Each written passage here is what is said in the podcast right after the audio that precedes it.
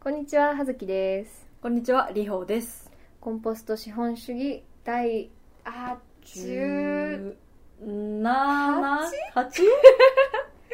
困ったな。何回目だっえけ？え今回はね、いつもよりも一週間遅くのそうなんリリでースにす。はなるんですが、先週ちょあっと第十七回ですね、今回。あ十うんあ失礼しました。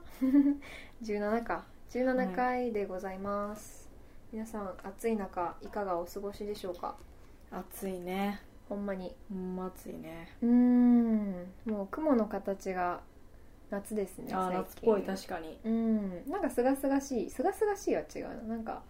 空ずっと見てたくなるよねうん、綺麗よね。うんなんかこう青い空にしこう黙々っていうこう形がはっきりしたし白い雲とかさ。ねねああ。でなんかこう台風の雲とちょっとかぶったりとあかーしてコントラストがすっごい面白いみたいな夏夕日夕焼けがすごいわ綺か麗。るなんかさ夕焼けがあった日って次の日なんか天気荒れるみたいなさ言わんそれ朝焼けだっけわからん。自え然とのね逆ちゃうなんあか本当に夕焼けが綺麗ってことはうんうんうんなんか空気が澄んでるみたいなさだあからあ晴れるみたいないやそう違うかないや違うかもしれないちょっとこれ言ったけど後でも違ってたみたいなすパターンごいいろんなか人に怒られそうだ ね元パタゴニアの人とかにすごい怒られそうだね はいもしれないはい夏になったということで夏ですはいえー、全然関係ないけど今回のテーマははい、ええー西国分寺のー、うんうん、うん、くるみどコーヒーの店主影山智明さんの著書ゆっくり急げですはいサブタイトルが「カフェから始める人を手段化しない経済」うんっていうものですねなんかこう本としては、うんえっ、とカフェ営業の本だし、まあ、経済にも触れてはいるんだけど、いわゆる経済書とはかなりこう別の路線というかなんかそうだね経済絡みで私が読んだことがある本ってこれだけなんだよね多分なんですが そうでその面白いなって思ったのがうんうんまあこのさタイトルとかからしてゆっくり急げってちょっとスローな感じするし、うんうんうんまあ内容を私たち読んでさすごくそのいわゆる経済とか経営みたいなすごくその利益中心みたいなものとは違うこうマインドセットを持ってそれを実う践んしてる、まあ、人でありカフェなんだけどでも影山さん自身はもともとマッキンゼねねそうにだいよねてからのあのベンチャーキャピタルにえっ、と立ち上げに関わった、うん、立ち上げに関わっていて、うん、なんかそんなにその経歴だけ聞いたらもうバリバリファストで金稼ぎまくってみたいなすごいこう効率的に考える人なんじゃないかって思うけど、まあ、そのけその経験があったからこその今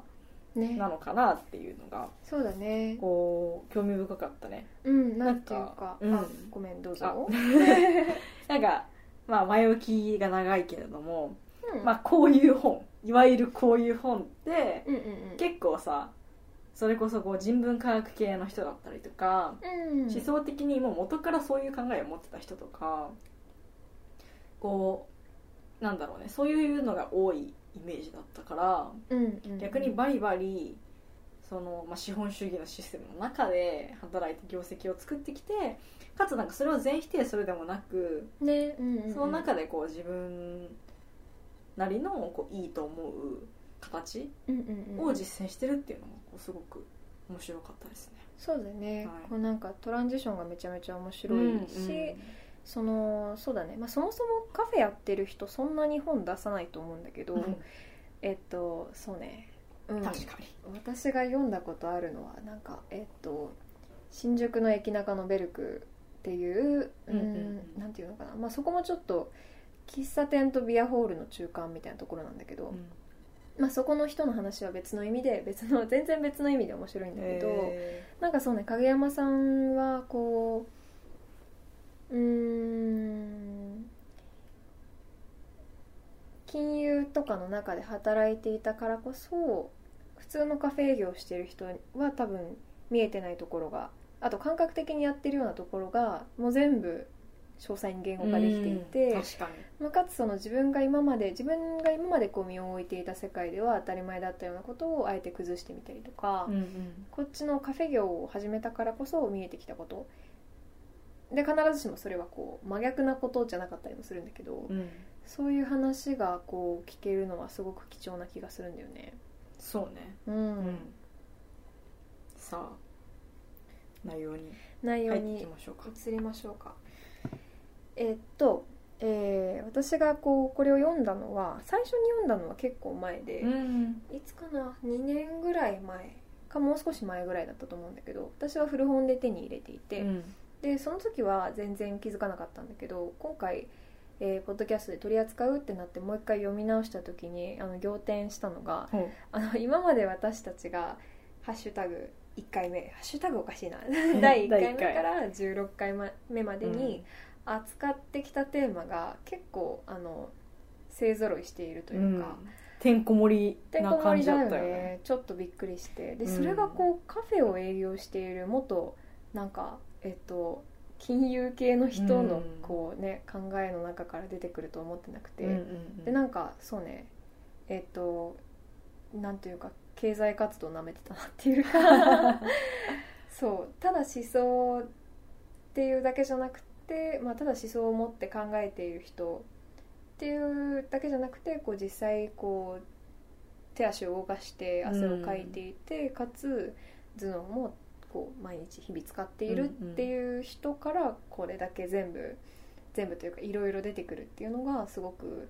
納得というかなんかもう今回でポッドキャスト終えてもいいかなぐらいのいやいやいや総括まだ続けていきますけどはい でもなんかすごくそれは私も思って、うんうんね、それこそ直近で扱ったリタの話も出てくるし、出てきまもすうね一番最初の方で話したこう資本主義とかのの話も出てくるし、ねゲストをお呼びした時の身体性うのん話とかも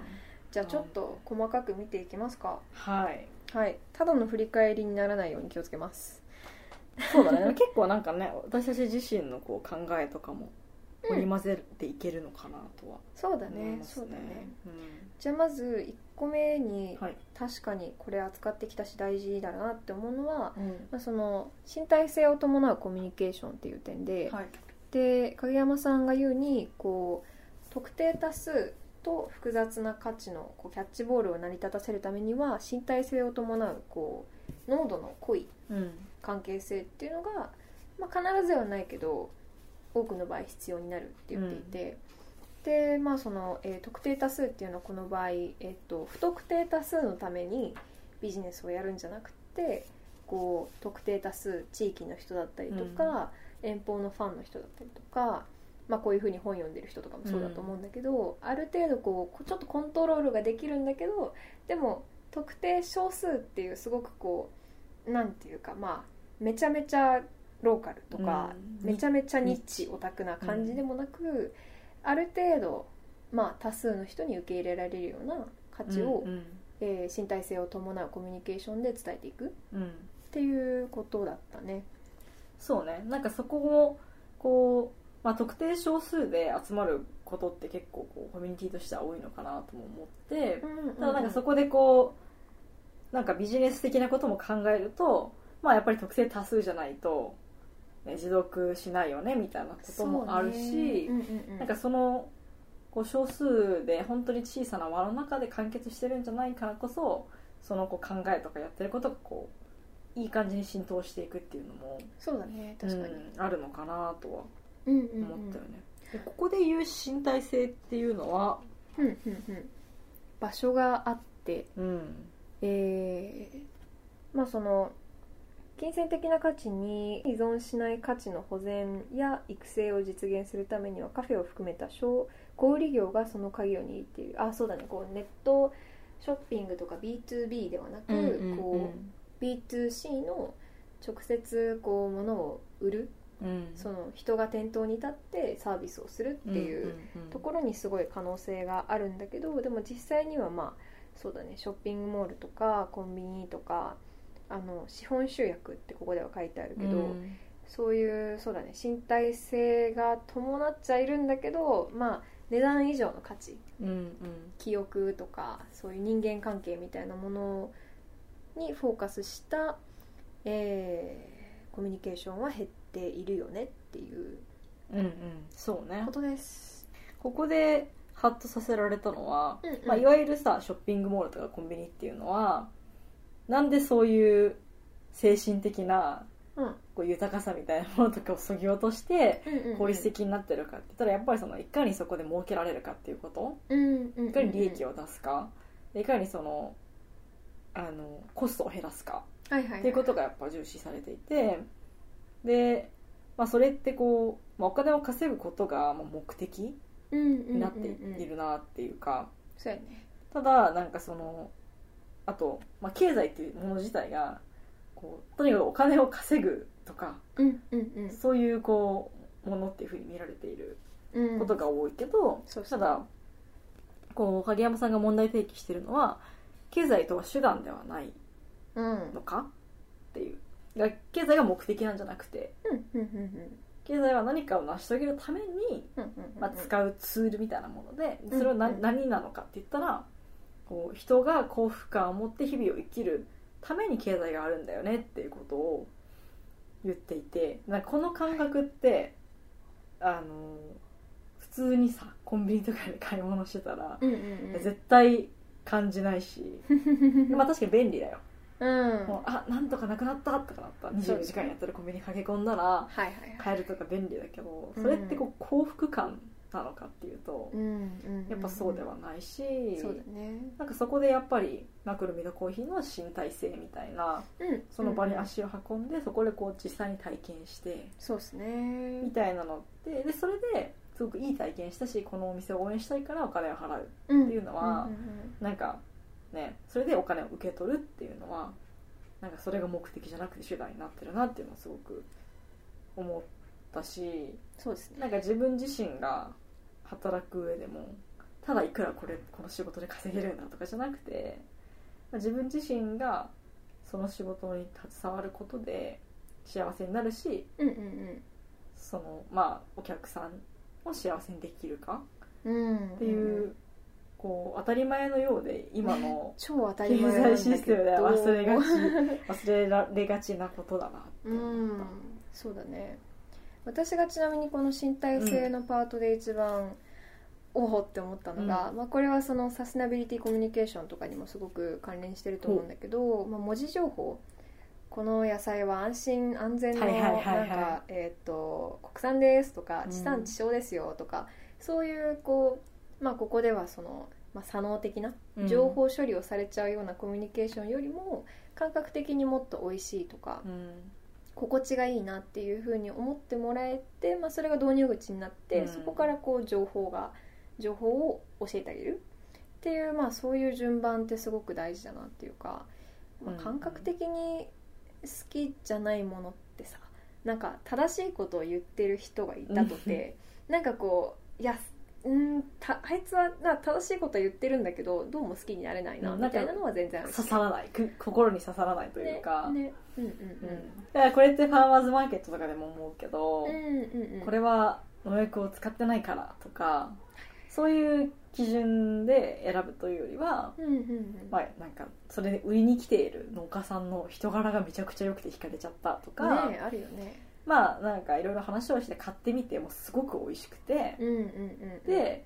だから農薬がどうとかいうのももちろんその農家さんのこだわりではあるうんだけど、なんかその前にやっぱ美味しいみたいな純粋にこう自分自身の身体を持って感じる体験があって、うんうんうんそこからさらにこう学ぼうと思えたりとかわかるよ応援しようと思えるから、そうだねでもなんか頭でっかちにならずに自分の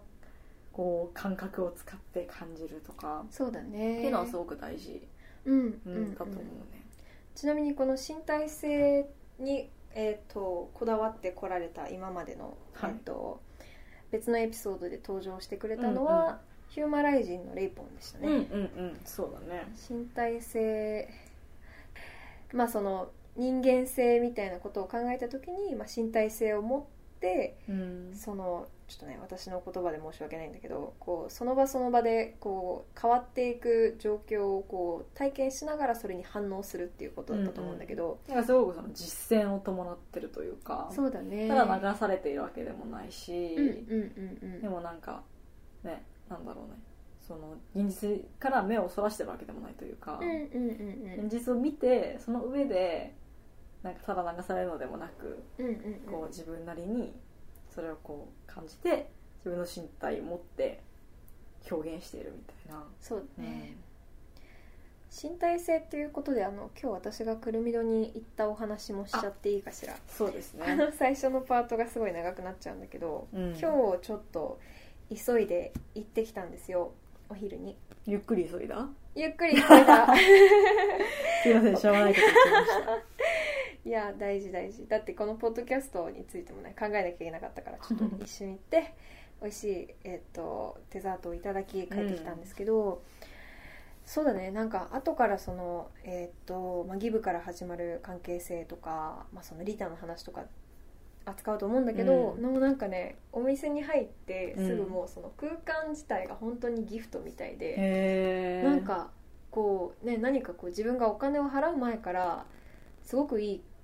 まあ、いい気分にさせてもらってるっていうと変だけど、うんこうなんかすごくねなんかあ晴れの場所なんだなここはって思って、うんであまあ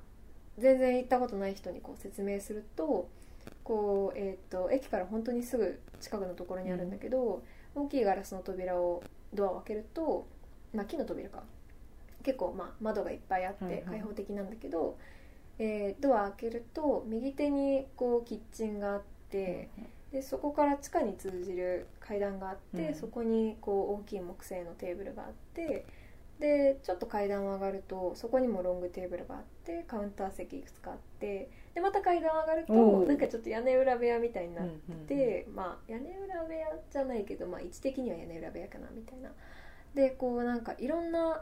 えっとレベルの高さの空間があってなんかそれぞれがちょっとエアポケットみたいになってるんだけど。うんだからこうそうだねえっと空間みたいなことの話で言うと目線が他の人と全然全然じゃないけどあんまり合わなくっておーそれでこ面うちょっ白といね心地がいいというかなんか逆にリスになった気持ちっていうかあら木に登って るこのゆっくり急げのねカバーにもうんリスがいますけどね木登ってますけどねそうなんですよなんかこうイベントを開く時にそれがちょっとネックになっちゃったりとかっていうのもちょっとこの中で触れられたりもしてるんだけどでも初めて行った身としてはかつまあ一人で行った身としてはうん結構なんか隠れ家というか安心できるようなるなほどねところで、そうだねメモの中にはなんかドールハウスにいるみたいって書いてあるんだけ どそうちょっと特殊な空間でしたでなるほちどなみに私がいただいたのははいもうなんか凝りに凝った最高なデザートだったんですけけど、ど、モモンニンってやつで なんかねちょっとどこさんか忘れちゃったんだけど、うんあの勇気の桃をこう皮ごといただけるっていうもので、桃がね半分にスパンと切られていてで種をくり抜いたところに杏仁豆腐がいっぱい入ってて。でその上に2種類の桃とあともう一つ白かったからバニラかな違ったらごめんなさいアイスクリームが2つ乗っててで生クリームがシュワーってかかっててしそうそれをフォークとナイフで切って食べる感じだったんですあーあーそれとあとコーヒーと読み物セットっていうのをほういただい読み物てそうなのコーヒー好きなやつ選べてそれにプラスでえっとねこれも多分くるみど文庫から出てるのかなあのピラミッド出版あ失礼しましたくるみの出版何個ぐらいあったかなえーっ、と木箱みたいな、まあ、棚があって、うんその中に小冊子がたくさん入っていてうん出しますねいっぱい入っててでそれぞれこう喫茶とかコーヒーと関係する物語もしくはエッセイがは閉じられているんですねでこれをこ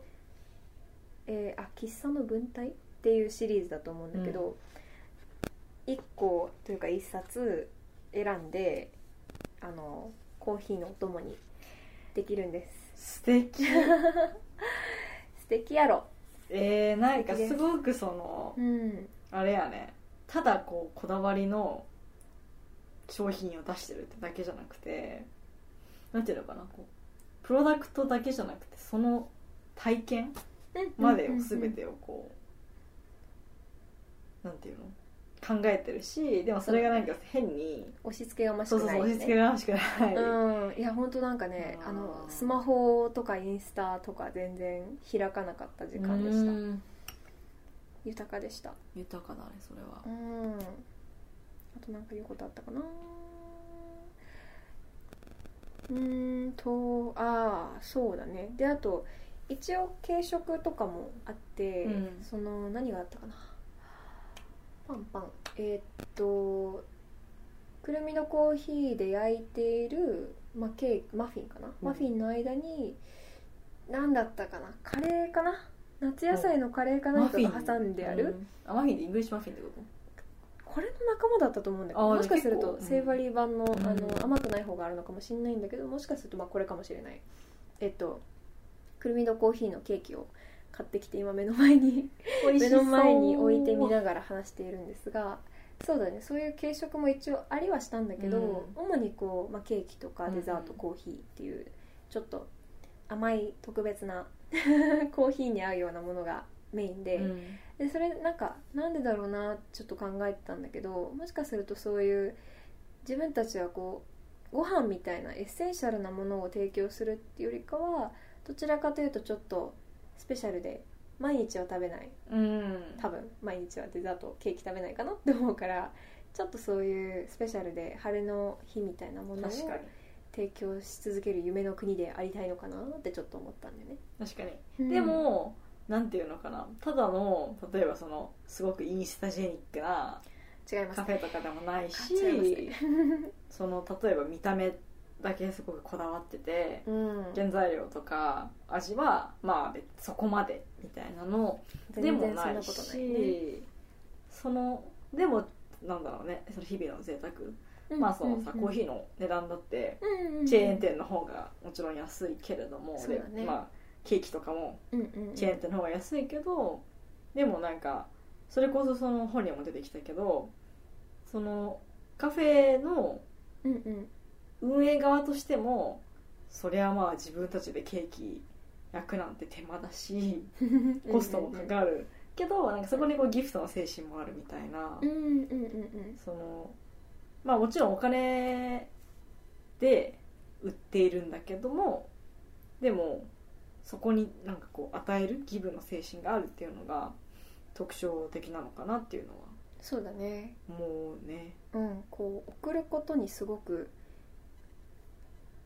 注力しているというか、まあそれが次にちょっとお話ししようかなと思ってうんうんたうんリタの精神とすごうんくはいはい親和性があるなと思って、そうね最初からこう自分側からギブをする与え与えるって言ったらあれだけど自分がこうテイク搾取とか、うんこう得してやろうみたいな気持ちじゃなくて、うん逆に相手があーなんかいいものもらっちゃったなってこれじゃ1000円じゃちょっと足りないぐらいだなって思えるぐらいにこう、まあ、ある意味サービスしてあげることが、実はそのまあいいことをしているっていう以上にその、えー経営の面でもいい面があるんだよね。うんでそれがその、えーあれだね、えーお客さんの消費者マインドはいはいはい多分言葉はちょっと違うんだけど、まあ、消費者的な消費者的な人格あ人格でしたうん消費者的な人格のスイッチを入れないことになる、うんうんそのえーっとなんだっけねそうね本ではその例えばポイントカードとかこう、うんポスティングでこうクーポンとかがついてくるうんうんうん、っていうのをこう反則として使ってるカフェとか多いけどはいはいはいでもそれだとこうそれを受け取った側のお客さんは消費者的な人格が刺激されて、うんうんうんなんかこうあじゃあお得なんだったら行こうって言って行ってそうねでなんか、ううんん次回はあでもうんクーポンないから、ううんんみたいななんか物足りないなってなっちゃう。わかるわかうる、んなんかミニマルな出資で支出でこうマクシマム得得ようとするというか、うんまあ節約主義みたいなとこだよねそうねいかに自分が一番得するかみたいなうんうんうんうん感じになってしまって、でもそれってぐるみのコーヒーが目指す姿じゃないよねというかうんうんなんか消費者的人格ではないそうだねでもそれがもう一つ面白かったのがその日本にチップをあげる文化がないっていうのは、はいはい日本っていう限られた国土の中で、まあ、人が移動するにしてもまあそんなにあの、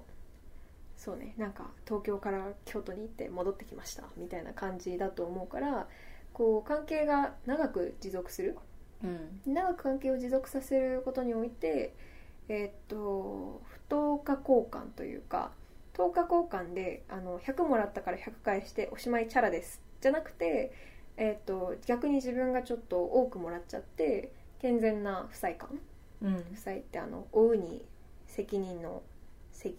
うで合っんてる、違う 責任の責ではないけ違 どうあーそっか国債の債かこれはそうだねそうだね、うんこう何かをちょっと、えー負い目みたいな感じ負い目ですね、負い目を抱えているっていうまあそのえっ、とそのネガネガティブな意味じゃないけどまた今度行ってお返ししたいなっていう気持ちを持っていた方が、うんうんうんまあ、関係が長く続くお歳暮とかも多うんうん分うんそういう表れだと思うんだけど、で逆うんにヨーロッパとかアメリカとか、まあ、もっと、まあ、別のところでもいいけどその国土が広いところだともう二度と会えないかもしれないうんっていう相手に、えっと借りを残すとか相手に借りを残すこっちが借りこうなんかそうだね借りが残ることを避けるためにチップで足りない分を全部生産するこう消化させるみたいな、生産しちゃってうんはいプラマイゼロみたプいラなマイゼロお互いこうなんか同じだけギブしてテイクしたみたいな うんうんうんうんじゃないとやっぱりこう後味が悪いっていうことだろうね、うんそこもとても面白いかったですねまあ、今の時代にはどうかっていうと必ずしもそうではないんだとは思うけど、うんうんうんそのなんていうの別に日本だってさもう会わないかもしれない人に接客されることだってうんうん多いしただなんかそういうこう文化的背景があったんだなっていうのは面白かったよね、そうだうねん、なんか今身近な身近な贈与っていうかさうん、こう自分が、えー不当価になるぐらいうん、あげたこととか、うんもらったこととかって最近ある、あーでも私結構できるだけそのギフトの精神で仕事とかもしたいなって思っていて、なるほどまあそれこそさ仕事ってまあ報酬もらっててでもなんか例えば、まあ、これだけしかもらってないからそれぐらいの仕事をしようというよりはうんうんうん自分がその事業とかプロジェクトに共感していてでなんか自分もそこにコミットしたいとこう心から思えていてもちろん嫌なことだって中ではあるけどうんうんでもこう全体で見たらすごくこう意義があると思ってやってるってなった時に必ずしもそれ自分のコミットメント量がこの価格なのかって言われたらいやそれ以上やってるって思うこともやっぱりあるなるほどねけど、そこで「いや給料上げろよ」じゃなくてうんうんうんうんなんかでもなんか私やりたいと思ってやってるなとか、まあ、それこそボランティアというかプロボノでそういうことやることもあるし。うんうんうんうんでついついそのまあ普通に自分の生活のこともあるからあれこれってなんかフィー発生すんのとかこう思っちゃうこともね中にはあるけど、でもなんかそういう時にいやでもなんか私はこの人のことを応援したいって思うしなんていうかギブが先に来るけどでもそれが結果的にああの時こうやって助けてくれたからって言ってこうなんかテイクの場面が戻ってくることもあるし なるほどね、うん、っていうのはね思うかなこの人のためにやってるってこう、そうだね顔が見えているとこうそのうーんこれはふなんかねフェアじゃないなって思う気持ちっていうのも弱まるというか、そうねなんかそれが搾取構造だったら、うん、だからその相手が私からたくさんテイクしようとしていて、うんうんうんいかにその効率的に、まあ、安くうんこいつを労働力として使えるかって考えられていたらそれってやっぱりまあ感じたりするしう、ん自分としてもいやそれはなんか見合う分私もテイクしますよみたいななるけどそうじゃなくて、まあ、お互いこうやっぱり人となりを分かっていてうんでこの人は困ってるんだなとかこの人はこういうアイディア持っててでそこに私が力になれると思ってわざわざ声をかけてくれたんだなって思うとああなるやほっぱどなんかねこうギブの精神にこうくすぐられるしねみたいなのはあるかもうん健全です健全ですね健全な不細感でございますねいいねそうねなんか私がああこれって思った のはそのギブアンドテイクってうん結構言うけど、必ずしもそのなんかをこう人と人との関係性とか事業と事業の関係性においてギブアンドギブっていうのはこう難しいなんかどちらもうん与えたい与えたいっていうのは難しいと思うんだけど、はいはいはいただそのギブアンドテイクの関係でもテイクが前提のギブなのかうんギブをしとりあえずギブをししたいって思ってしてその結果でテイクが来るのかっていうのは違うよねみたいな話があったと思っていて、はいはいはいはいそうなんか授業の始まりはテイクとギブどちらからかみたいなうんうんうん話とかを書いててでまあ影山さんとか、まあ、くるみのコーヒーは、まあ、ギブから入ってるうんうんうんでなんかここがすごく大事というか結局その経済ってギブアンドテイクの構造だと思うんやけどうんうんただ自分がこれが欲しいからみたいなそういうこう下心じゃないけどさうんうんんこういうものをテイクしたいからとかああ私がこういうものをギブしたらこういうものがテイクできると思ってるからこれをやろうじゃなくてうんうんうんえなんかこれがすごく純粋にやりたいんだよねじゃないけどうんうんうんこういうふうに与えたい送りたいっていう思いがあってでその結果に、まあ、お金だったりとか何かしらのその相手からの返しうんうんとかがあったりとかするっていうのは自分自身も、まあ、資本主義のシステムの中での交換っていうものでモヤモヤしていたけど必ずしもその交換っていう行為全てが悪いんじゃなくてうんこ別にそのギブアンドテイクって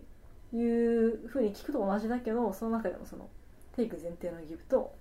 確かになん確かかギブ先行のにうん後から来るテイクみたいなのもあるなそうだねなんか土井さんの話につなげるとその、うんえーっとこうとっさに体が動いてしまうようなことが利他というか、うんうんあのそう、ね、前回のうんエピソード、あ前々回かあそうでだね話した、うんその行動することによってこういうふうにお礼が返ってくるかもしれないとか、うんうんうんまあその自分のなんかまあ極端な話時間とか自分の利益がどうこうじゃなくてこう自然とあこれはやんなきゃだなとかうん思ってやってしまうことが利他的な行為だとしたら、まあ、そのそうだね見返り込みで ここでその、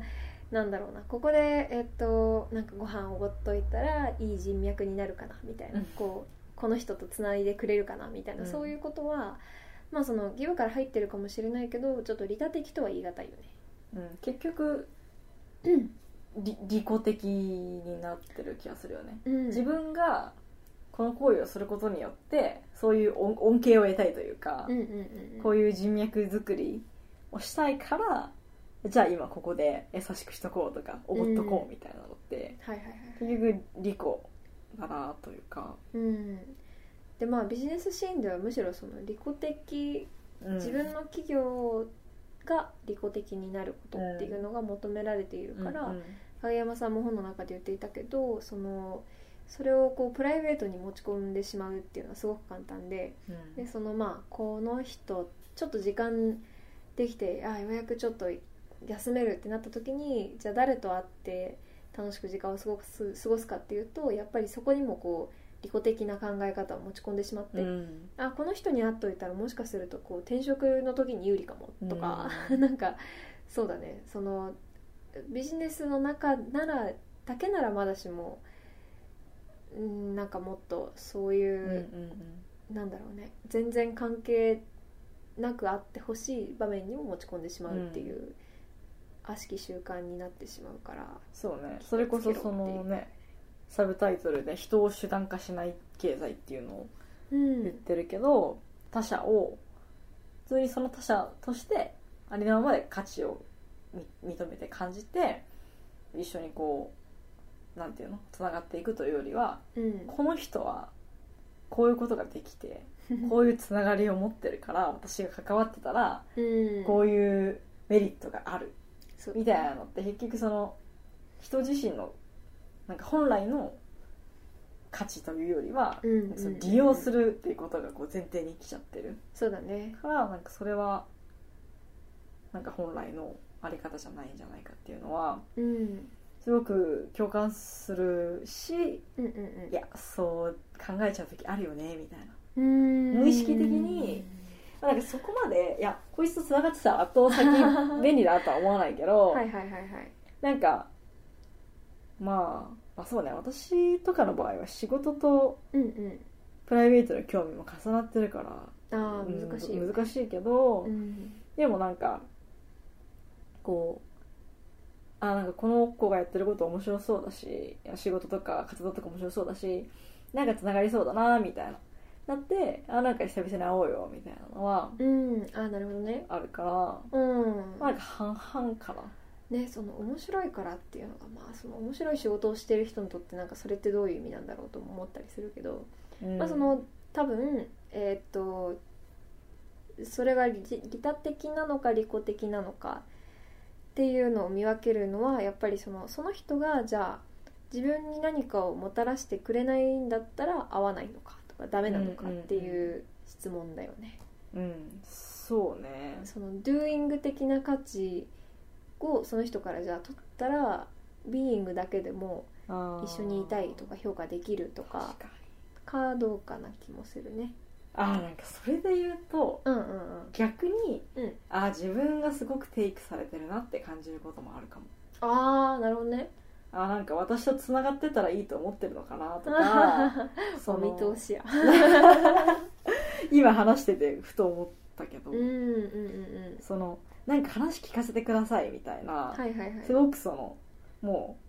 うテイクみたいなさ、なるほどなるほど、まあ、話聞かせてくださいって、ね、言ってくれて私もそういう機会を得るっていうのはある意味ねいいことではあるけど、うんうんなんか深く知らずにただこうじゃあ Z 世代でアクティブな人っていうだけでうんっていうとまたちょっとと、か、そう、うんまあ普通に同世代でも、うんうんうんあなんかあの人活動してて、うんちょっと話聞きたいなみたいな感じで、はいはいはいまああの基本的に私はそういうこうねより良い社会に向けて活動する人が増えてほしいと思うから、うんうんうんまあなんか話聞かせてくださいとか言われたら大変大抵こう快くうんうんうん OK するけど、でも、まあ、例えばさ仕事の場でこう講演してくださいってなったら謝礼が発生するわけやんはいはいはい、は大い、抵の場合、うんプライベートだったらっていそうそうでうん別にあの金くれとは言わないけど向こうが向こうがなんか何も私にう、うんうんうん、返す気はなくてただ話聞きたいみたいなのってうん私からテイクしかしてないなるほどねからそこ難しいよねなんかもちろんさ後輩と先輩みたいなのがいてこう後輩が先輩からはいまはあい教えをこうみたいなのは、まあ、今までもあるし逆に、まあ、逆にその体験うんうんうんがその、なんていうの一点で見たら、うん私がギブしててうん、その聞き手になる人がテイクしてるんだけど、まあ、それがちょっとなんか数年経って、うんそのテイクしてた人が次後輩にギブするようになるんだったらねそれはある意味その贈与のなんかサイクルはつながってるからそうだねいいなそうなってほしいなとは思ってるけどうんでもなんかたまに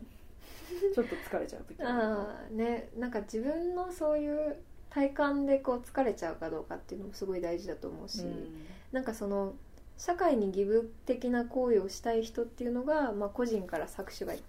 うんをしていいのかというかなんかそれそこの矛盾は成立していいのかっていう話もあるし、あとなんかそのあのもしさっきなんだっけリホに聞いたそのすごい自分がギブしてるもしくは、えー、とテイクしているって感じる時ってなんかあるって聞いた時に、聞いた時は私あんま考えてなかったんだけどリホの回答を聞いてて思ってたのが、まあなんかこの世で最大のギブは、まあ、お親から子かなって思っていて。あうんでまあ、もちろんさ全然ギブしてくれないような親もいると思うんだけど、うんでもまあ個人的な体験からしてその私は何を返せているんだっていう意味では多分すごくギブしてもらっているろんでそのじゃあ親に直接返すことそのギブし返すことがここで正しいことなのかそれ、まあ、正しいっていうかそのねなんか唯一の会なのかそれともこう、まあ、もしかすると下の世代ができたらとかなんか先生になったら生徒にとか、社会にとか、まあもちろん親にも直接ねありがとうって言ったりとか、なんかなんだろう誕生日とかあったらお祝いするとか、まあ、いろいろな方法はあると思うんだけどそうねそうだねやっぱりギブしてもらった体験があるからこそ、まあ、利他的になれるうん気はするよね。うんうんまさにその親からの贈与みたいな話はうんうんうんたびたび私が言及している近内さんの「世界は贈与でできている」っていう本でも触れられていて、はいはいだからなんか親から受けるいわゆる無条件の愛みたいなさいろいろしてくれるのってうんなんかここ子供からしたらさ私何もしてないやんみたいななんな らし思春期で反抗してたやんみたいなのってやっぱあるうんけど親もその親からうん贈与を受けていてそうだねでなんかそれをその自分の親に返すんじゃなくて、うんまあ、子供にそのまあいわゆる健全な不細感はいはいはいを使ってまあ贈与を続けていくじゃないけうど、んうんうんうんでその親にとってはまあ子供がうんうんさらにそのまあ孫を産んでうんうんうんうんでそれをその子をにこう、まあ、贈与していくみたいなのを見ることであ自分の贈与あーがちゃんと機能していたんじゃないけどおおなるほどねっていうふうにそれで孫が好きなのか子供あのそ うおじいちゃんおばあちゃんって親は子子供の孫をやたらこう見たがるんじゃないかみたいな話ををしてたんですよこのそうなん近だ内さんがねなんかそれがなんかただ単にうんなんか昔ながらではいはい子供を産む産むこもとんでしがょそうみそたういな早く孫の顔当た見りせ前てみたいみたないなうんとは限らないんじゃないかみたえいー面な白いな話がねすごく面白くて、まあ、なんかもちろん他にもさうんうん親から受けた、まあ、贈与うんうにん感謝してギブバックまあする介護みたいな形は、ことですねうんあるとは思うけれども、とかなんかその自分が好きなことを仕事にして生き生きしてる姿を見せることもまわおあなんかねギブバックにつながるのかなと思うし、そうだねだからなんかそのその原理はいはいがああなるほどねみたいな。ね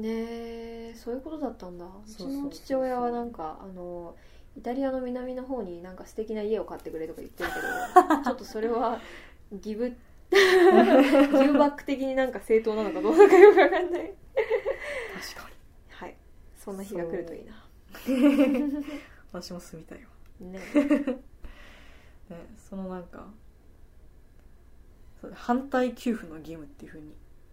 近内さんは書いてるけどえー負い目、まあ、親からうんたくさんこう贈与、まあ、義務されてうんうんうんうんで、まあ、健全な不細感を感じてうんでそれをこう相殺今オフセット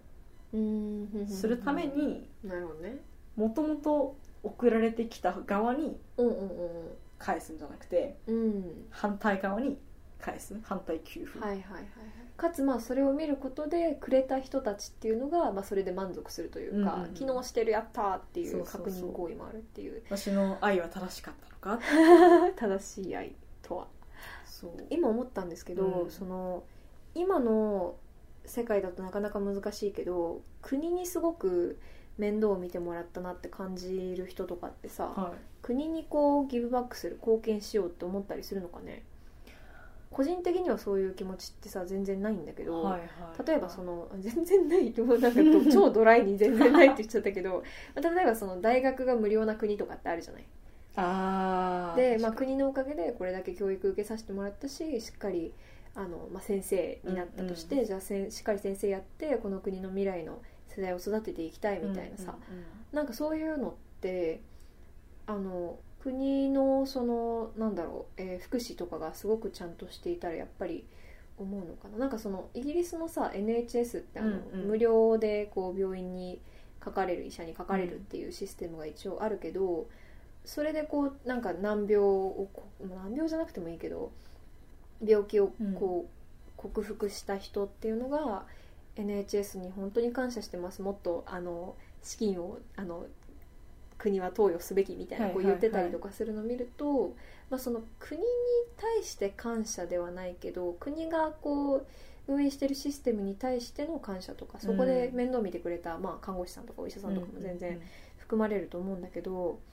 ねなんかその国みたいなその家族親とかだと顔が見えるから、うんうんうんまあ比較的分かりやすいけど、まあ、国みたいなそういうなんかこうシステムに感謝することってできるのかねあでもあると思うな私あそううんまああの日本に関しては私は感じてないけそうどんうん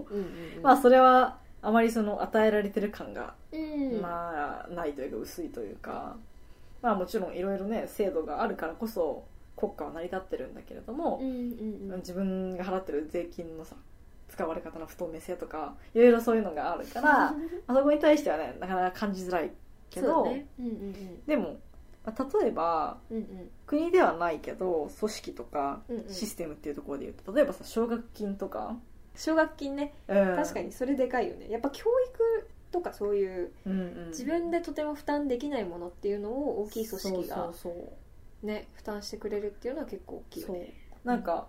まあ、給付の形のさうんうん奨学金とかってさ返さなくていいわけやんお金をねうんうんうんでもそのさ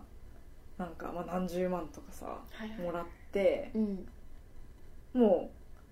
うなんていうの物理的には負債じゃないんだけど返す必要ないから、うんでもその与えられたっていうそれこそまあ健全な負債感はやっぱ残るそうだねってなった時にでもそれがなんかその送る側、まあ、奨学金側がそこにこう例えばなんだろうないやここれでなんかあの貸し貸しを作ったぜみたい なだから私たちの言いなりだっていうわけでもなくそうだなねんか奨学金の財団とか立ち上げる人たちにもなんか大抵純粋なさ動機があっうんてうんうん例えばその立ち上げた代表の人がうんうんあうのん学生時代にすごく困窮して苦労したから、いはいそれからこうすごくその頑張ってお金稼げるようになって成功したから、その自分のこう学生時代みたいな子たちを助けたいみたいな思いだったりとかするから、そうだねなんかそれもそのその人自身の過去を受けた贈与うんうんうんのうん返礼だったりもするかもしれないし。確かにねなんか私自身も、うんまあ、奨学金使ったりとかしてたしでそれに対してなんかまあ奨学金の財財団というかそのうんう組んうん織自体に返礼したいっていうかギブバックしたいと思うこともあればなるほどなるほ自ど分以降うんうんうんの小学生うん奨学金を受けてる後輩たちうんに対して何かしてあげたいって思うこともあるしあやっぱそうなんだね、うん思う気持ちがやっぱりあるんだね思うねすごいな素晴らしいです ねなんかでもこれは、はなんか私が別にうんうんめっちゃいいやつなんじゃ なくて多分そ健の全な負債感を健みん全なな負そ債感をれみぞんれな追ってい感るじんでてするっねていうなんかさそのいやオリンピック始まっちゃってさちょっとなんかたまに見てるんですけど、はでオリンピック選手こうあの試合後のインタビューとかでさうんこうもう勝って高揚感がすごいとかなんか、うんね銀でちょっと残念いや銀で残念ってなんかもう意味がわからないんだ けどでこうインタビューでこう必ずこう今までこう支えてくれたコーチとかなんかあー組織とかなんか親に家族にもうなんかもう心から感謝してますってこう言うみんな言うじゃない確かにでなんかあーみんな言ってんなみたいなこうなんかもうこっちとしてはなんかあーなんか言う言えって言われてんのかなとか思っちゃうぐらいみんな言ってるけど決まり文句なんかなみたいなねまあなんか本当にそういう決まり文句で言ってるような人もいるとは思うんだけどでもその中には、まあ、8割9割方の人は多分本当に思ってると思ってて、でそれってやっぱりすごい、まあ、その突出したプレイヤーになるためにはまあたくさんの人の協力が必要でうんでまあ多分私みたいなこう普通の人よりよりもこういろんな人の労力とか犠牲とかが関わってるからこそあの言葉が出てくるのかなと思っていて、ねなんかあれはきっとたくさんギブしてもらったっていう気持ちが大きくてだからこそまあ頑張ってうん絶対金だみたいな思っ確たかりにと確かかしにてるんだろうね。確かにねうんがそこで結果を残すことがある意味その受けてきた贈与の返礼にもつながるというかそうだねそれこそなんか与えてきた人たちはあ自分たちが与えてきたものは正しかったってことがねベストだとは思わないけどなんかちゃんとそののまあ選手に伝わっていてそうだねそれをこういう形でまあ表現してくれたんだなみたいな風になっていくというかそうですねこれがやっぱさ月額いくらで雇ってもらってるからうんうんうんよっしゃやるぞみたいなのだと、まあ、もちろんね感謝の気持ちは生まれるだろうけどうんうんうんでもまあそんだけ払って死なみたいなさその10日間交換の考えで収まっちゃうこと確かに確もあかるけどにうんこれだけもらったからこれだけの結果を返すよ丸みたいそなうそうそうそうそう、ねでもね多くの場合やっぱそうそうではない、でうんそこにこう贈与的なはやいり取りが生まれてるんだなっていうのを思います、ねうん世界は贈与でできてるっていうのは確かにいろんな部分で家族関係もあるし、うん経済とかもある程度そういうところもあるし、まあ、そそううなんだいうよねオリンピック選手みたいな、うんそういうスポーツの業界でもたくさん見られるってわけだよね。そうサブタイトルがうん「資本主義の隙間を埋める倫理学」ってあ言うんやけどまさにそのなんか資本主義そのものが確かにうんを否定してうんうんうんうんそのこうまあ資本主義っていわゆる等価等価交換がメインだと思うからそれはなしだ贈与だっていうわけじゃなくてなんか資本主義でいろんなものがこう等価で交換されて、うんうんうんなんかそこにそれこそ利他的な精神とかがこう削られていってしまってるような中でその間の隙間を埋めていくうんのがこういうこう贈与的なそうだねやり取りなんだよっていうのはなんかすごくすしっくりうんくるし、そうですねはい、本編に戻 るとまあ影山さん自身もうんうんカフェの運営っていう、まあ、経営をしながらもその隙間隙間、まあ、だいぶ大きな隙間 にねギフト、うんギフトエコノミー的なのを入れてるなっていうなんかそうだねうん影山さんは隙間っていうよりかはその経営をするのは、まあ、その前提にうねその与えるギブするっていうことがある気はするんだけどでもそうだねもっと普通の会社にもこう隙間がたくさんできてうんなんならちょっとそのえっ、とまあ資本主義的な等価交換と、うんえっ、とまあ利他的な不等価交換みたいなもののバランスがちょっと崩れたらもっと面白いなって思ううんうけんうんうど、んそうねうん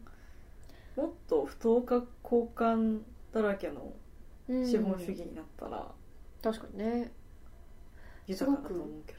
ねあそれでちょっとさもう一個はい言いたかったのは、はいそのなんかシステムと人間の関係性みたいな話がちょっとしたくてはいはいはいでなんか「ゆっくり急げ」の中でもえっ、となんだっけ、まあ、システム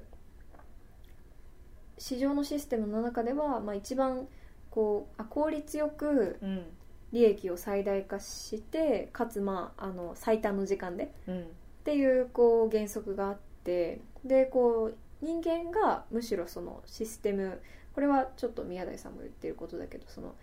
人間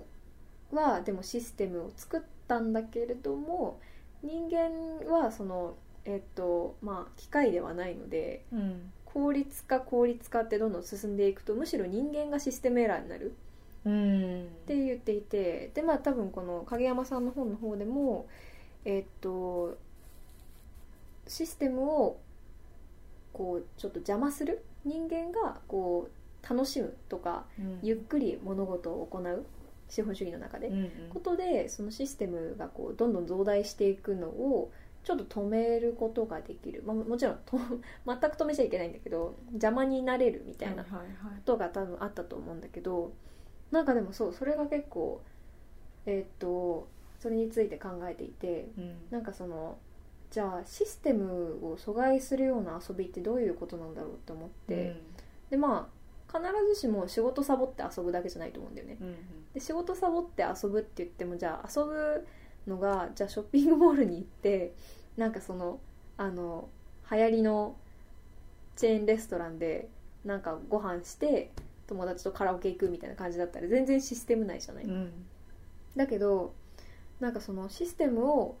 いい意味でちょっと妨害して遊びを取り入れるっていうのはどういうことなのかなってちょっと思って例えば、どうなんだろうなうんこのポッドキャストとかもそうなのかなまあある意味ねねお金にもなってないし、お金にもなんないし仕事の効率を考えたらこれやんない方がさ仕事うんはかどるわけじゃない、私の場合微微量だけどそうだけどこうやって遊んでなんかこう、まあ、本もね別に、うん、どうなんだろうね本自体が、まあ、もちろんスローなメディアメディアではあるけど、うんまあ、システムの外にあるわけではないけどうんなんだろうねこれもっと考えたいところではあるんだけどうんうんその人間が身体性を伴ってかつまあその他の人間とつながってこう遊びを展開することでえー利益を最大化するだけのシステムっていうのをこうなんか妨害楽しく妨害できるんじゃないかなってちょっうとん思うんだよね。なんか私この間の週末うにん畑に行ってたんですけど、ああねそううんどうでしたそれも、まあ、すごいあの焼けましたっていうのを置いといてあのナイス。言ったら農家さんからしたら正直うんど素人の若者がぞろぞろ来たところでそんなにその任せられる仕事はないというか、うんそのいやまだそれちゃんとなってないよみたいなもの切られたら嫌だしとそうだか、ね、うん雑草と間違えて抜かれたら嫌だしと かはいはいはい。いろいろやっぱりそのこだわってる農家さんであればあるほどうんあるわけですよそういうのが。そうですね。でも、まあ、なんでそういうこうど素人の若者たちを受け入れるのかって考えたらただの効率性とか利益だけじゃなくてそういうこう、まあ、これが別にただの人脈として捉捉えてるわけではなくて、そういうこうコミュニティができたら自分にとっても豊かだよねとか、その自分たちの野菜をここでこう、まあ、取って収穫して持って帰ってもらってでなんか後日こんなの作りましたみたいな話を聞いたら嬉しいよねみたいな多多分あるるのかなと思っていてはいはいはいはいでその私たち参加者側もなんかわざわざなんかね1時間半かけて田舎の方まで電車で行ってとかうん朝早くでも眠 いし暑いししんどいしみたいなはいはいはい自分からなんかそんなことねうん交通費かけてやってんのみたいな参加費払ってやってんのみたいなうんそれで考えたらいや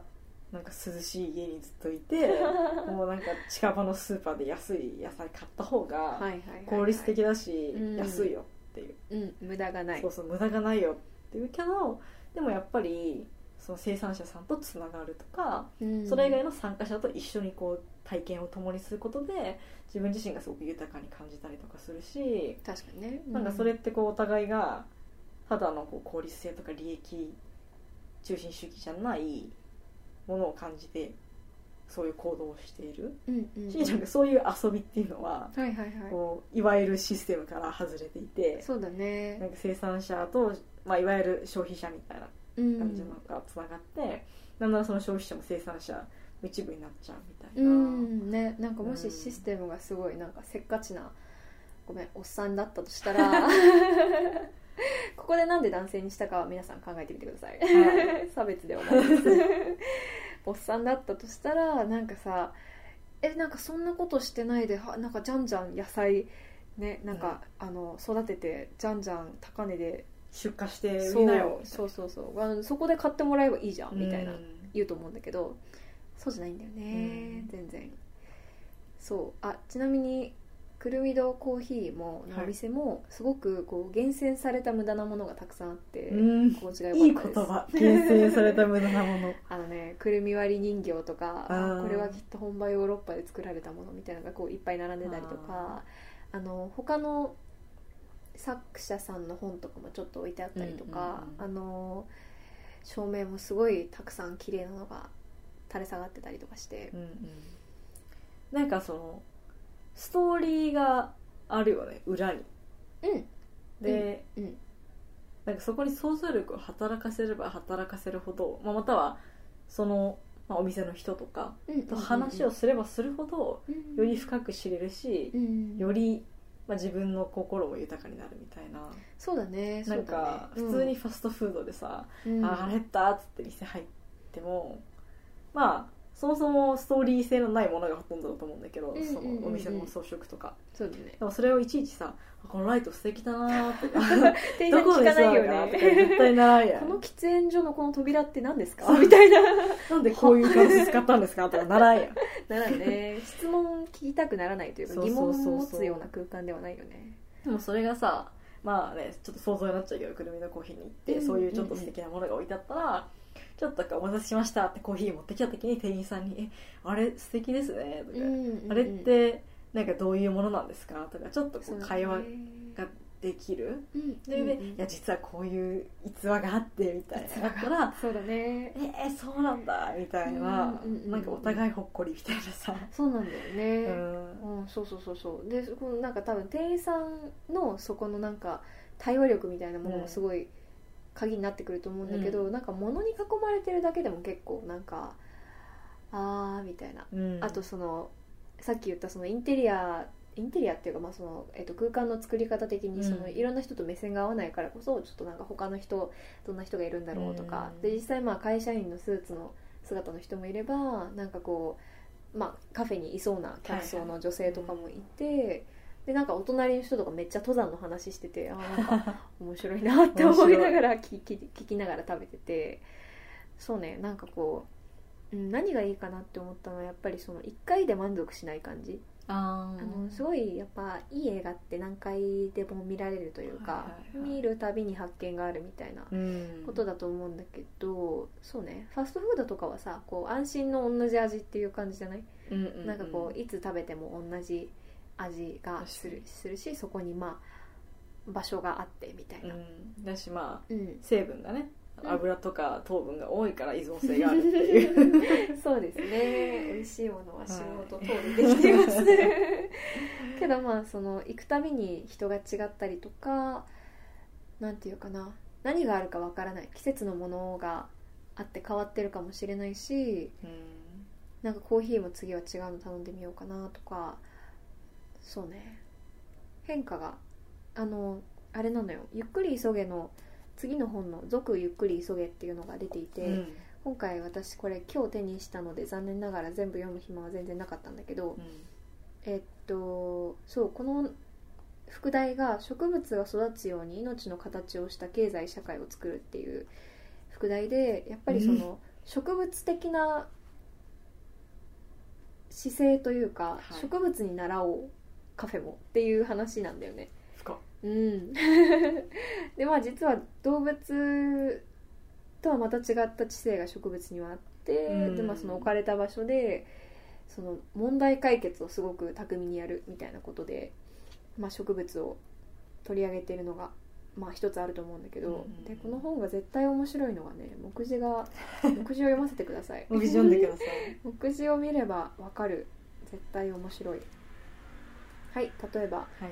えーまず最初に、まあ、第1章が「植物が育つようにお店を作る」っていう章で,、で最初に事業計画を作るのをやめたっていうところから始ま って、気になりうん、 でまあその毎月今まではこう、うんじゃあ今月はこれの売り上げを上げていきましょうとか目標これだけですやってたよバ来イト月先のカフェであ本当学生時に代うんそれをやめたんですくるみのコーヒーあは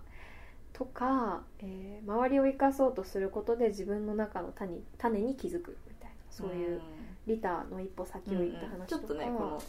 こっちのなんていうの第一編っていうのうんうんうんうん一冊目でも少し出てきたよねそのそうだね周りを生かすっていう話うはんうんうんうんそれもすごく大事なうんなんかそうだね周りを生かすことでまあそのリタで終わらないというかでもリタの先に何があるかっていう話だよねうん自分が生かされることもあってそうそうじゃあ周りも生かそうってなってみたいな、うんそのサイクルで結局自自分も生かすことができるみたいなそうだねそうだねあとおでん理論おおでん理こ論れね気になりすぎて読んじゃったんだけど、そのおでんってやっぱりこうだしがこう味を決定づけてるところはあるうんいい出汁の中に食材があるからこそはいはいはいはい美味しいっていうのはあるんだけどでもその中には牛すじとかさつま揚げとかそういう別の出汁を出すやつもいなるるほどし一個ずつ独立はしてるんだけれどもやっぱりみんな揃っておでんみたいなところがあるから、うん、まあ、だからおでん的なスタッフそれぞれが輝いてい てちくわぶ的なのもいてそう そうちくわぶみたいモなのチもいキれン的なのばもいてそうそうそうそあうー素敵ねいいよねあとお店が自由すぎるとお客さんが不自由になるっていう話とかこれも、はいはいはいああそれなーっいてやー思わったりするかるわかる気がするよまだ読んでないねけど、えねえなんか分かっちゃうコモンズが立ち上がる時これもすごく気になりますねで最後にちょっと言いたいのが「壁と卵」っていう話で、うんこれはあの村上春樹のすごい有名なスピーチがあるんだけど、ええっとなんだっけ何の賞だっけ2009年にエルサレム賞っていう文学賞を受賞した時に、ーうん村上春樹さんがしたスピーチっていうのがあって、うんはあちょっと長いねこれ読ん読んだらみんな寝ちゃうかな私は聞いたことないから気になるけど分かったじゃあちょっと後で編集するかもうんうん全略もしここに硬い大きな壁がありそこにぶつかって割れる卵があったとしたら、うん私は常に卵の側に立ちます中略我々はみんな多かれ少なかれそれぞれに一つの卵なのだとかけがえのない一つの魂とそれをくるむ脆い殻を持った卵なのだと私もそうだしあなた方もそうですそして我々はみんな多かれ少なかれそれぞれにとっての硬い大きな壁に直面しているのですうんその壁は名前を持っていますそれはシステムと呼ばれていますほそのシステムは本来は我々を守るべきはずのものです、ううんしかしある時にはそれが独り立ちして我々を殺し我々に人を殺させるのです冷たく効率よくシステマチックに中略考えてみてください我々の一人一人には手に取ることのできる生きた魂がありますシステムにはそれはありませんシステムに我々を利用ささせてはなりませんシステムを独り立ちさせてはなりませんシステムが我々を作ったのではありません我々がシステムを作ったのですっていううまあ要するにこうまるっとまとめると、まあ、壁と卵っていうものがあった時に我々市民は卵であって壁はシステムの、まあ、象徴であって、でそのシステムっていうのはまあそうだね戦争のこととか思い出してもらえるとその我々を殺すこ本来は守るためのシステムなんだけどそれがこう我々を殺したりとか我々に人殺しをさせたりとかうんするんだけどまあ比比喩的にもそうだよねなんかその、うんうんうん実際に殺してなくてもさその人の個性はいはいはい、はをが出せないような環境にしちゃってるとかい、確かにね人から搾取するみたいなことも、うん人じゃだけじゃなくて、まあ、自然からもそうだけどそうねじゃあまあ資本主義っていうのはうん一つのシステムだよね、でまあ会社とか、まあ、くるみ堂コーヒーもシステムなのかなそれを言ってないかなまあ会社がシステムだとしたら多分ねくるみ堂コーヒーも一つのシステムだと思うんだけど、でこう資本主義とか国家とかって考えると大きすぎてそれに対して私たち卵は何もできないように見えちゃうけどでもまあ彼はそうじゃないって言っていてえっとそうだね国より地方資本主義そのものよりも一つのお店一つの経済主体と考えて最初はシステムエラーぐらいに思える、まあ、一つの小さな事例であるような状況が少しずつ周囲に影響を与えて、うんやがてシステム全体に大きな影響を与えるんじゃないかって言ってい ます。なるほどうん、そうなんだよねやっぱりシステムを変えるのがだからトップダウンっていうのはちょっと不思議な気もするんだよね。あとなんかそのシステムっていううん、うん、形があるようでないもうんうんのをあの敵対視するっていうのはすごくやりやすいしよくあるパターンだなと思っていてそなれるこほどそ資本主義を敵視する義とかうんうんうんその会社っていうものを、まあ、特定の会社例えばその環境みたいな側面で言うと、うんうんうん石炭火力うん発電にはいはいはい融資している会社とか、うんゴミをたくさん出してる会社とか、はいはいそれに対してう、んなんでやねんってなる し資本主義でうんこう利益重視しているみたいなでどんどんこう、まあ、社会的な不平等とかを環境負荷を生み出してるっていうものに対してうんすごくその敵対視したりとか反対する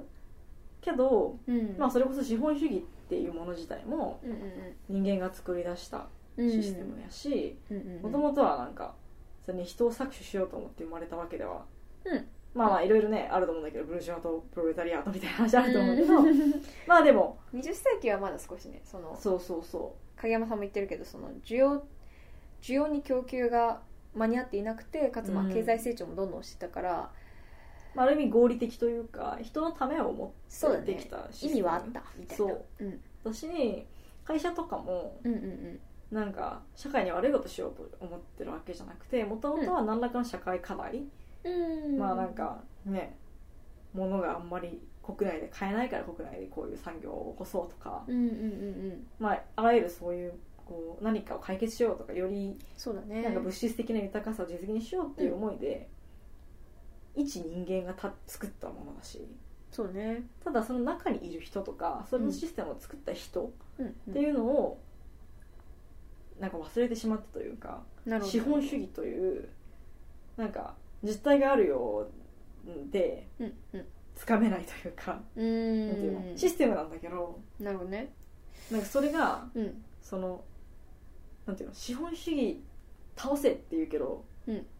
なんか資本主義ですって人がいるわけじゃないじゃんなんていうかでもなんか人を敵対するよりよくないなんかそのいやそういうことじゃなくてじゃないじゃあ OK あの 人を敵対しろって話じゃなくて、 うん会社を敵対ししてるとしてまず、うんうんその中では例えば原子力発電所反反対っつって、うんうんうんさっさと原発やめろって言うとして、うんそれってもう原発ってもう完全な悪やんその人たちにとってそうだでねさっさとやめろって言うけどその中では、うんうんその中で働いてる人たちがいるわけよねそうだねってなったら、その人たちがもう今すぐやめろって言って今すぐその人たち全員がうん職を失ったら、いあはいはないたはそれうんは正義だと言えるんですかとかそれがいいって言えるんですかって言ったらそうでは必ずしもないのかなと思っていて、うんうんうんだったらそのあまあ確かになんかその原子力発電所によってまあそのね福島みたいなうんうんうん事故も起きて多くの人のまあね安全性っていうのがまあ危険にさらされたしうんうん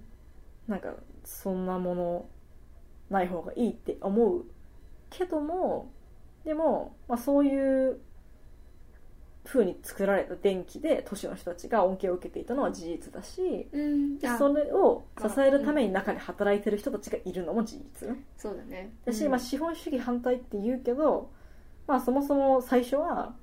人間が人間自身の暮らしを良くしようと思ってうんたどり着 いたシステムだったしその中で働いてる人たちも、まあ、もちろんその金の亡者みたいな人もいるとは思うけどでもなんかみんなが「よっしゃうん搾取してやろう」って言ってやってるような、そんなななんか、うんね、ディストピアみたいなところなのかって言ったら必ずしもそうじゃないしうんうんうんだからなんかすごく分かりやすいし私だって資本主義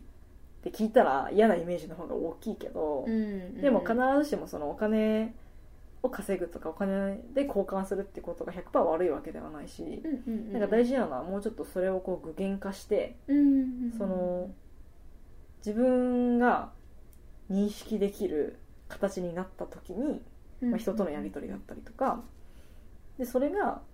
自分にとっていいと思えるとか社会にとっていいと思えるのかそれはなんかもうちょっといい形があるのかりはいはいはいっていうなんかそこまでうんこうなんとなくふわっとしているというか言葉で聞いたら白黒はっきりそうって感じがするけど、実は資本主義反対っていうけど資本主義ってなくなったら大丈夫ですか、んっていうこともあるしねそうそうそうっていうなんかそこはうんなんかいろいろ自分でもやってるうちに気づいてきたところかなとう思っんた、確かにねそうだねうんそのうん単純に言っちゃうとシステムの中にもエッセンシャルで大切なことはたくさんあって、うんでシステムの中にもすごくえーっ、と普通にいい人たちがたくさんいるよっていうことだよね、だからまあ、うんみんな卵なんだけど卵が連なって壁ができていたりもするというかうんなんかそうだねあのそれぞれ二項が対立じゃないよねそうそう確か壁を作ろうとしてとかみんながただ壁に立ちはだかれる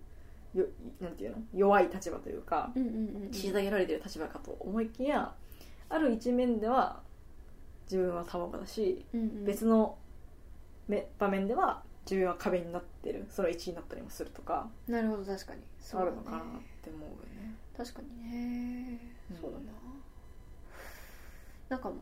そうだねもっといいメタフォーがあったりするのかなって思っちゃうねうんそう ね生卵と卵焼き どういうこと 卵焼きはどちらかというと壁ダ メ没 まあでもそうだねうんシステムがあるおかげで生きてる人もいるしうん、っていうのは事資実だ本ね主義がなくなったら ねうんめちゃめちゃカオスそうですだねしねうんわかりみですわうん影山さんもその効率的なビジネスでこう、まあ、時間をかけず労力をかけずコストをかけずできるだけ効率よく商品サービスを生産しお金を稼ぐっていうようなことと、うんまあ、対極にスローがあってこうファストフードに反対してスローフードとかうんスローライフ、スローシティでまあその脱成長みたいな文脈かな、これの、まあ、中間がいいよねって言っていはいるはいはい人言ってたねです。うんその立場がなんていうかすごくいいなって思ったって言おうと思ったけど、うんなんかいいすごくいいってめちゃくちゃ抽象的だなって思って別の表現を探そうとしたなんだろうね でもなんかこの本読んでると、うんなんか私なんか本当にえーっと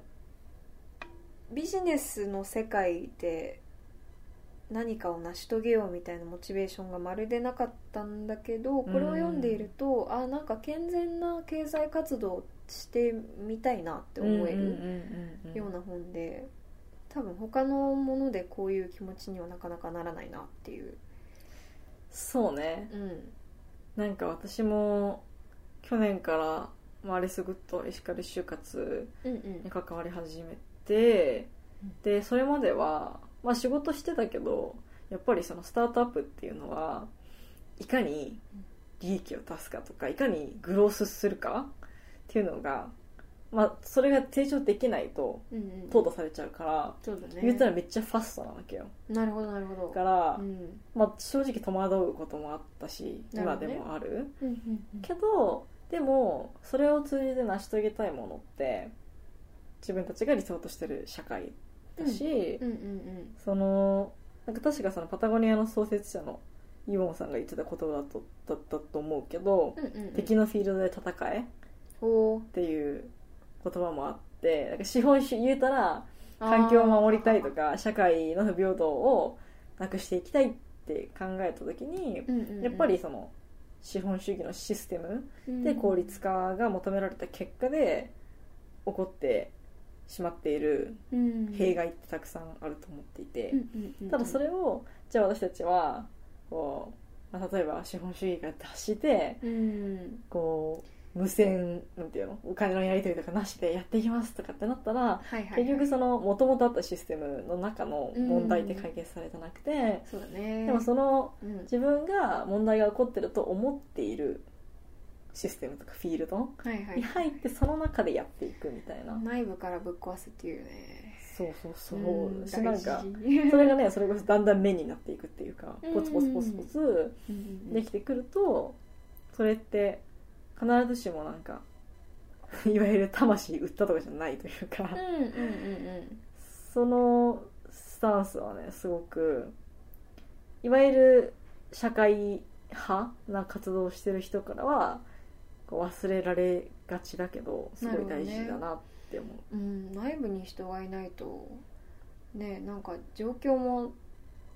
なんか正しく把握できない気もするしねうんうんうんそうね魂を売ったっていうのはなんかこう自分の活動が実ってない人が言っちゃうんじゃないかなそれはうんと思わうんんだから結局そのうん例えばノンプロフィットで頑張って活動していてでもなかなかその成果が出ないというか、うん社会は変わらないモヤモヤってなってる時に別の人がおな同じようになうんうんうん社会問題に対する意識を持ってる人がうんはい会社を始めたりとはか、いはいこうすごく大手の会社に就職したりとかしたらうんなんか今までの思いを捨てたのかってね一見思思ってしまうのかなっていう、うん俺が思ってたお前じゃなくなってしまったのかってそうそうそうそう違います そういうわけじゃないです、だしなんかねキャリアも2点3点した方がいい気もするしねねそれこそ影山さんみたいなうんタイプ、最初バリバリやってその後にこう、ね、自分が思う豊かな、うんうんうんまあ、生活経済のあり方そうだにね気づいてそれを実践するみたいうな、ん今もね多分バリバリやってると思う本も出してるし、うんいろいろやってることはあると思うけどただそれが、まあ、ちょっとペースが違ったりとかいろんな今までもしかすると全然表面化できなかったようなうん価値を大事にしてね、考えながらやってるんじゃないかしらね。私多分今の方が、うんおそらくそのすごく手触りがある仕事とか活動なんじゃないかなって思うよねなるほどねそれこそさ多分コンサルティングとかで、うんうんうん VC みたいな仕事ってもう本当何百万とか何千万みたいなお金を動かす、うんうんうんうんわけでそうだねでも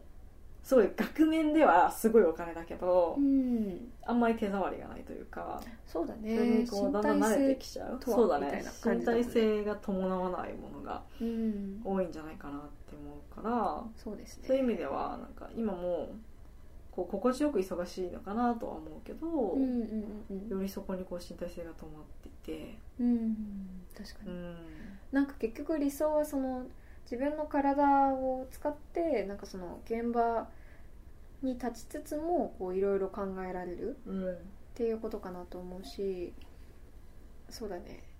これは締めに言いたかったんだけどその身体性の極みだなって思ったのが、最後お会計してくれたお兄さんがうんはいに、えっと、なんか「ゆっくり急げ読んできたんです」って言ったら「あーなんか僕もゆっくり急げ読んでこの店に来ました」って言ってて「 ああ」って なりましたやっぱりねうんこう読んで触発されて実際に自分もそこで実践したいって思わせるような力がある本だし場所なんだなって思うんだよねうんいやーいい話だねめっちゃいい話ですそこのでもなんかすごくまあある意味健全ねだよねうんうんやっぱりさ、まあ、アルバイトでもそうだし仕事うんうんってなった時にどれだけ稼げるかとかどれだけその安定するかうんうんうん生活がっうんてことじゃなくてやっぱりあここの会社がやってることにめちゃくちゃ共感するなとか、うんうんうんこのフィロソフィーめちゃくちゃいいなとかそうだねあ自分もそのでここで多分大事なのがうん、うん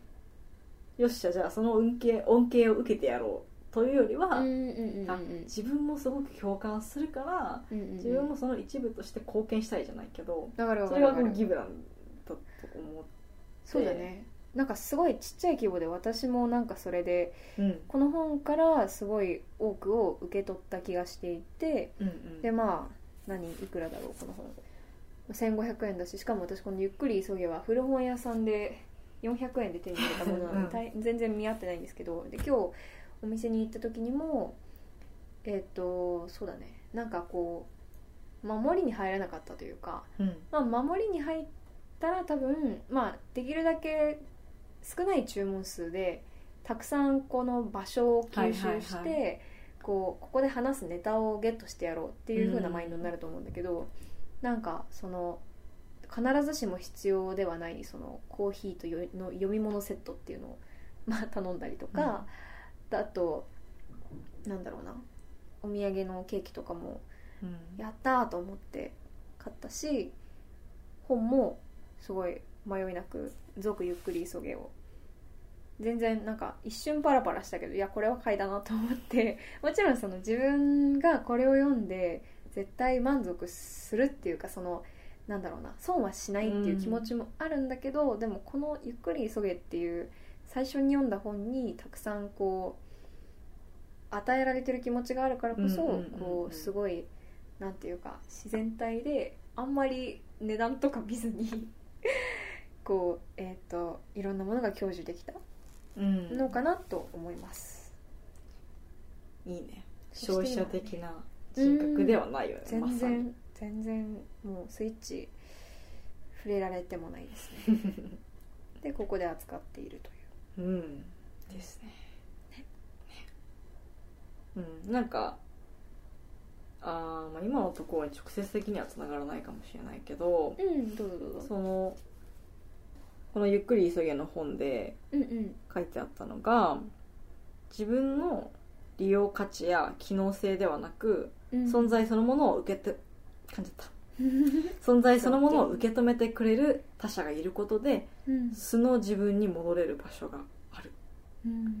こうしたことはいずれもまあ一人である限りは一人である限りは得られない種類の可能性だこれがまあ人と共に生きることっていうのは、うんうんうんそのある意味自分の自由が制限されてしまうっていうふうに考えられることもあるけど、となるほどね逆にこの考え方っていうのは人と共に自由に生きる確かに確かにその自分以外の他者がいることでうんうんう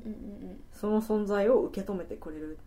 ことでうんうん自分が素になれるそうだねみたいなのっていうのは、うんまあそれこそ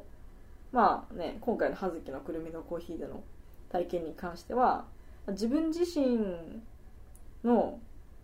まあねお店っていうのはあるけど なんかこの人が、うんまあ例えばこう接客とかでさわかんないけど例えばアパレルとかだったらよしお客さん来たってなってこの人にたくさん買ってほしいなって思って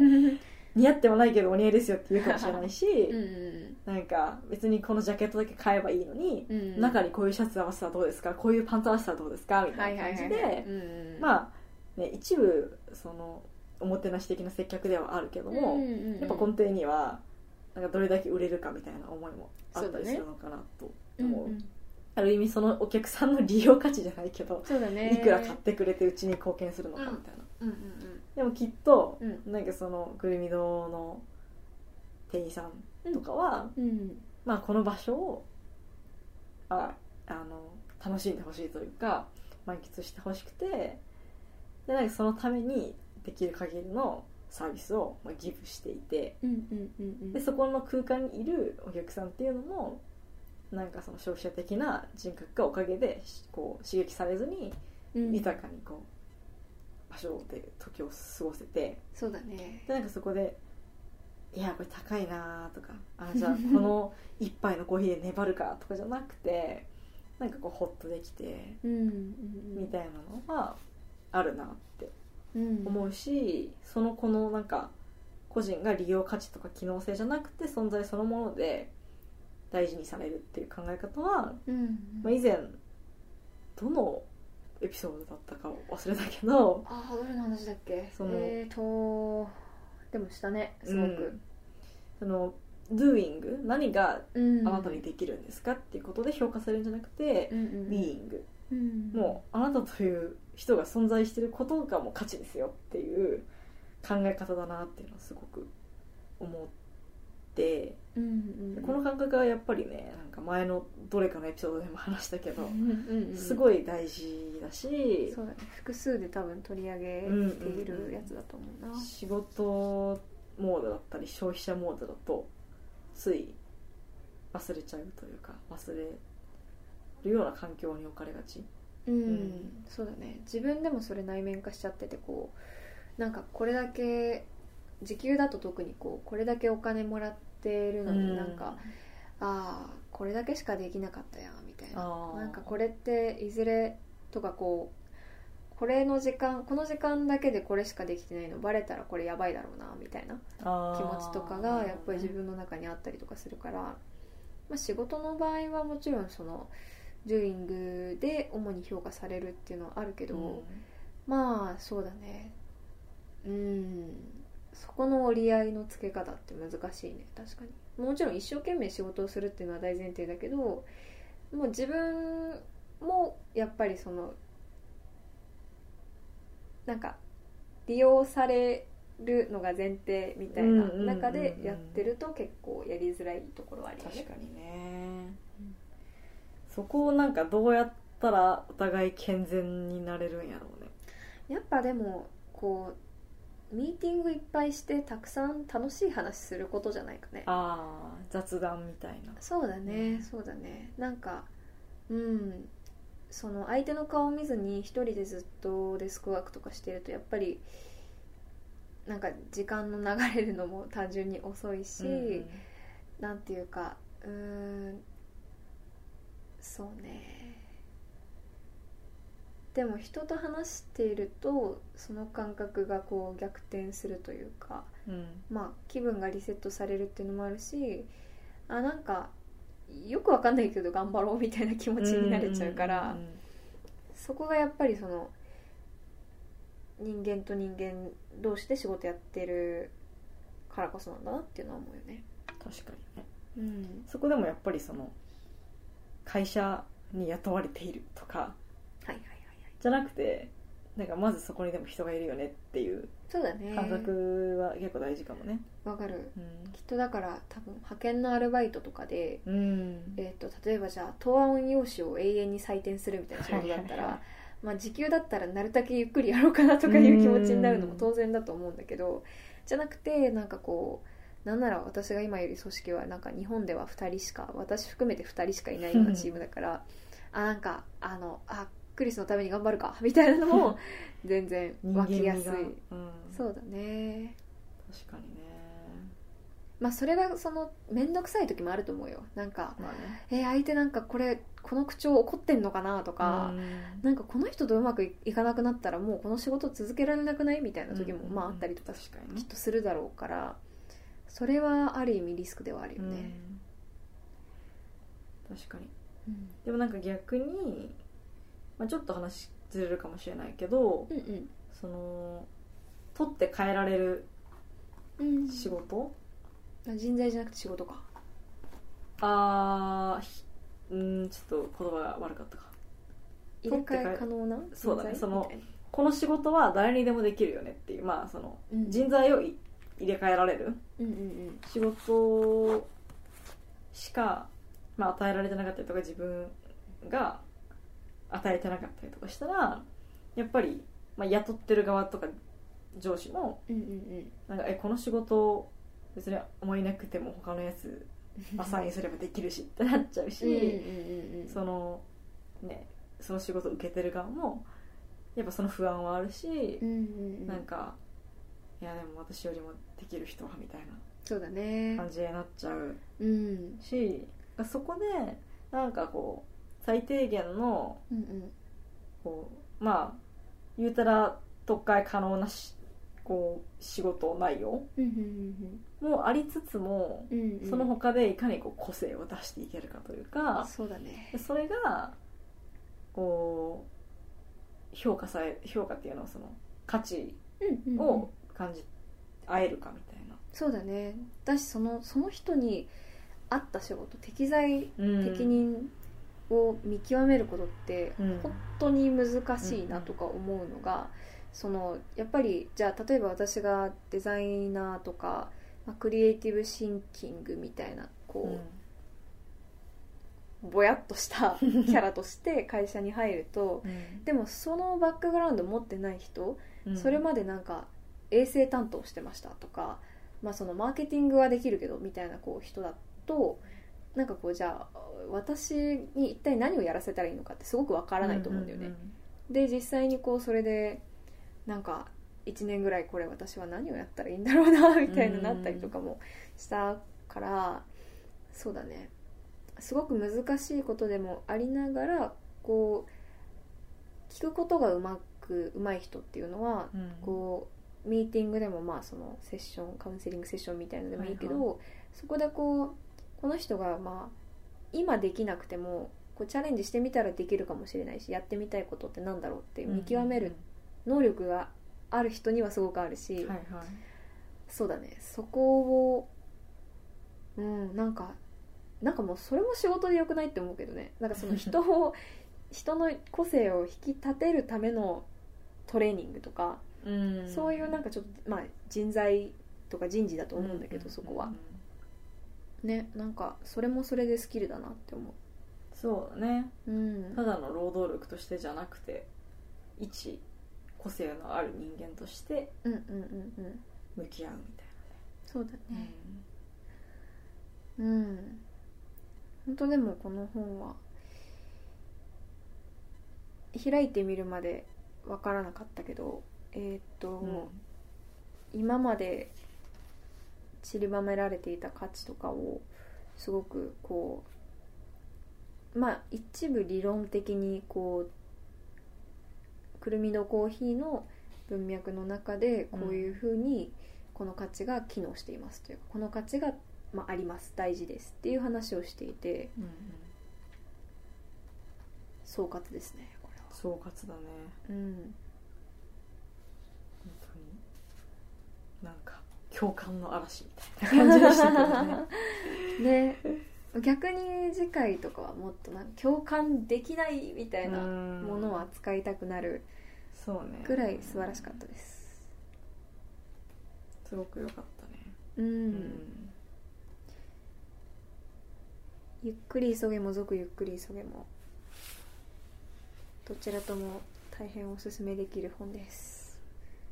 はい私も「続ゆっくり急げうん」読みたいですねぜひぜひ くるみども行かねばうん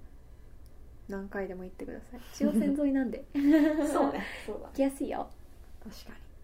中央線沿いで一番こう降車降車人数がす利用者数が少ないみたいなこと言ってたよね西国分寺乗降者数だね乗降者数そうだね乗る人も降りる人もうん西国分寺でもね人口はすごい多いはずなんだよねただでもこうなんかえっ、とホールなんとかホールがあるとかあでも一応、まあ、コミュニティセンターみたいなのあったかなこう外部の人が外部の人来ないねベッドタウン的な感じだからあのー団地とか結構いっぱいあって、うんすごくいい図書館が1個あるんだけど、うんそうそうそうそれ以外はまあそうだね暮らしてる人が圧倒的に多い感じかはいな、はいある意味だからこそ地域のコミュニティみたいなものもうん深められるしねね今ではまあこのお店めがけてうん電車に乗ってうん来る人も増えてるとまた行きたいな早く行きたいねはーい次は何食べようかななんかやっぱりコロナ禍だけどお店での身体性を伴ううん体験ってめちゃくちゃ大事よね、そうだねうん、やっぱり自粛をしている友達とかもいるけどだしそれはそれですごくセンシブルないい判断だとは思うんだが、うんだがうんそうだねやっぱりその、まあ、効率的だったりとか感染のリスクを抑えるっていう、うんうんまあ、いわゆる合理的な考え方だと、うんまあ、家にずっといてなんか、まあ、テイクアウトだったりとか、デリバリーーでいいろいろ物を買うっていうことは確かにそういう意味では正しいのかもしれないけど、うんでもやっぱりその文化的な側面とかうん情緒的な側面はいはいはみたいなのはうんいろいろそのカフェに行くだったりとか好きなレストランでゆっくり過ごすとか本屋さんでゆっくりこう本を探すとかうん友達と食べるとかねうんうんうんそれってやっぱりまあ時間食うしうんうんコロナ的にはリスクもあるしそうだねでも本当にじゃあ今までやってきたそういう行為って良くないのかなんかお酒を飲んでうんうんうん楽しむことは悪なのかって言っ たらなんかねたくさんの人がそういうこうまあね飲んでコミュニケーションを取る場うんうんうんでこう人と人とのつながりを深めてきただろうしそうだねそのお店の文文化というか大事にしてるものに共感して、そこでこうすごく豊かな関係性を築けてたりとかうんうんうんうんしただろうし、なんかそれをうんただなんか酒類提供禁止ですとか なんかこうねそういうお店にまあ普通にまあ飲食店とかで食べに行くのを減らしましょうみたいなうんなっちゃうともちろんその命の安全っていうののためには必要な部分もあるけど、うんうんうんうんなんかそれであまり考えずにさ今後だんだんそういうこうカフェでゆっくりする体験とかがうんうんの価値が見出されなくなっていってしまうっていうのはちょっと怖いうんなるほどと思うねね、まあ完全になくなることはないとは思いつつも、まあ潰れたらなくなっちゃうものっていうのはたくさん酒蔵とかねそうそうだねあるんだだなしその本当個別のレベルで言ったらさ、うんうんうん自分の好きだったカフェがもう経営なんで潰れちゃったとかはいはいはいはいまあねその居酒屋がとかうんやっぱりねたくさん起こっているしそうだねなんかあそもそもオンラインで